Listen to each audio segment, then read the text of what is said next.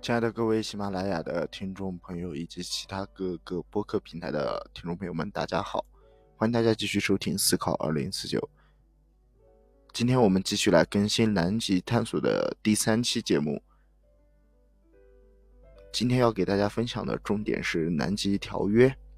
那么，在一九五九年十二月一日呢，啊，由多国建立通过。呃，一九六一年六月二十三日生效了一个非常重要的国际条约，呃，这边是我们今天的这个主角——南极条约。这份条约的主要内容呢，是涉及到南极洲它仅用于和平目的，啊，促进在南极洲地区的科学考察的自由，以及促进科学考察中的国际合作。禁止在南极地区进行一切具有军事性质的活动及核爆炸和处理的放射物，冻结领土所有权的主张，促进国际在科学方面的合作。它的主要内容是这样。那么相关资料显示呢，当时参会的国家主要有阿根廷、澳大利亚、比利时、智利、法兰西共和国（也就是法国）、日本、新西兰、挪威、南南非联邦。还有当时的苏维埃社会主义共和国联盟。那么，在一九九一年苏联解体之后呢，它分出了十五个国家，分别是东斯拉夫三国、波罗的海三国、中亚五国、外高加索三国、摩尔多瓦等。呃，除了以上提到的各个国家呢，当时还有大不列颠及北爱尔兰联合王国以及美利坚合众国十二国政府。签订的地点呢是在美国的华盛顿。当时的十二国政府代表呢，从一九五八年六月起进行了长达六十多次的会议，最终才使得这样一份国际条约呢得以通过。我国呢则于一九八三年六月八日向美国政府提交了这个加入书，呃，从而加入了南极条约。嗯，在条约之下的这样一个嗯国际性的这样一个组织。那么该条约。签订之日起呢，嗯，便对我国生效。那么，在一九八五年十月七日呢，我国被接收为该组织的协商国。到一九九九年，南极条约的组织成员国达到了四十三个。会议呢决定，呃，四十三个，然后协约国呢达到二十六个，非协约国呢十七个。截至两千零一年的七月，第二十四届协会协商会议呢在俄罗斯的圣彼得堡举行。会议决定呢，将南极条约常务秘书处总部设置在阿根廷首都的布宜诺斯艾利斯。关于南极条约这样一份非常重要的国际呃性的条约，它的内容以及当时的背景呢，我们就介绍到这里。接下来我们重点看一下这份条约的内容。我们刚刚其实也提到了一些部分内容。嗯，我们首先看这样一个条约条款。呃，正式的条款之前的这样一个说明，他说，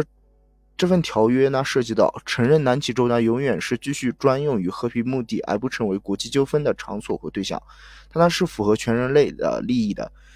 确认在南极洲进行科学调查方面的国际合作呢，导致对科学知识将会有重大的贡献。深信呢为继续和发展在南极洲进行如有。呃，如在国际地球物理年中所实行的那种在科学调查自由的基础上的一些合作而建立的这样一个牢固基础，对于科学和全人类的进步，它都是有利的。而且还深信一项保证南极洲仅用于和平目的和在南极洲继续保持国际和谐的条约，将促进呢联合国宪章所体现的宗旨和原则得到进一步的落实。整个拟定的条款呢涉及十四条，分别关涉了南极的开发与利用，条款的特殊性适用说明。还有国际性合作倡议、可能的误堵、核试验等的废止。南极的区域范围界定主要是指南纬六十度以南，缔约国家的相关权利与义务，以及可能的纠纷处理预案、条款的修订注意事项等等内容。除了以上这样一份条约的相关内容以外，在长达六十多年的探索与发展之中呢，一九五九年签订的这个南极条约，现在已经发展成为一个非常复杂的这样一个条约体系。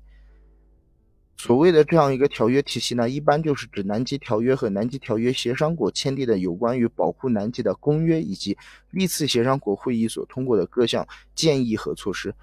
主要涉及的有一九六四年签订的保护南极动植物决定的措施，还有像。南极海豹保护公约、南极生物资源保护公约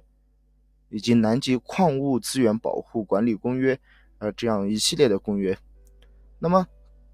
刚提到最后的这个《南极矿物资源保护管理公约》，呃，这份文件呢是当前为止签订的时间较后的一份文件。该公约在各协商国开放签字之时呢，由于这个《南极条约保护环境议定书》的通过而终止了。不过，由于《南极条约》当中的环保议定书中的很多条款呢，直接引自。刚提到的矿物资源活动管理公约，因此南极矿物资源活动管理公约呢，仍被视为可引用参考的一个非常重要的法律文件。一九九一年十月呢，在马德里通过了《南极环境保护议定书》和《南极环境评估》、《南极动植物保护》、《南极废物处理与管理》呃以及防止海洋污染和南极特别保护区的五个附件，并于十月四日呢啊公开开放给这个各个协约国进行签字。啊，在所有协商国批准之后呢，才得以生效。那么，以上就是关于今天的这个主题《南极条约》的一个啊非常简短和简明扼要的说明。我们接下来再来看一下《南极条约》这样一个公约形式的啊，类似可以说是有法律性质的这样一个文书，它的一个现实意义。那么，我们简单从国际和国内两个角度去解释一下这个现实意义。从国际的角度来说，南极呢，它是地球上未被开发、未被污染的一个洁净大陆，蕴藏着无数的科学之谜和信息。南极科考的在南极地球环境、气候、天文学、地质学、生物学等多项的科学领域呢，啊，占有着非常重要的这个位置。那南极呢，也是地球的一个共同财产。其蕴含着丰富的资源和能源，对于科考国呢具有重要的经济意义。南极科考领域的不断纵深发展呢，对于实现这个社会可持续发展、激励民族精神以及显示国家综合实力，都具有非常重要的社会和政治意义。以上呢是这个国际意义。那么从国内的角度来说呢，中国参与南极科考，作为安理会的常任理事国和世界上最大的发展中国家呢，啊，参与到这个南极科学考察当中的。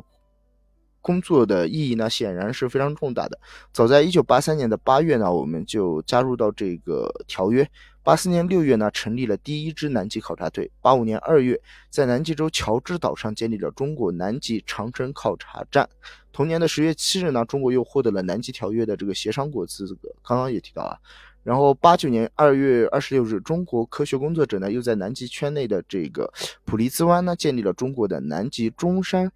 考察站。此次的南极科考，呃，这个也就是刚提到这中山考察站建站呢，显示了中国南极科考队具备了从南极边缘向南极大陆纵深探索的这样一个科技实力，也标志着中国正在由南极考察大国向南极考察强国的方向，呃，不断的迈进。呃，同时呢，也是中国第四个国际极地年期间在地球极地考察史上留下的一个宝贵的物质财富。呃，以上的这些建站活动呢，对于提升中国在南极的科考水平、推动南极国际合作、保护南极环境呢，将会产生更加积极的影响。那么在后续的这个系列节目当中，我们还会做一个专题，呃，就做一期啊，这个南极中国的南极科考。当然，如果大家的这个播放量或者支持度足够的话，我还是可以专门弄一个系列节目来讲解中国的这个啊南极科考的历史。啊，当中显现出来的一些问题以及得到的成果啊，这些内容。那么本期节目还是一个比较简短的解释，对于这个南极条约，那么就到这里，感谢大家的收听。下一期呢，我们进入到中国的南极探险活动，感谢大家收听。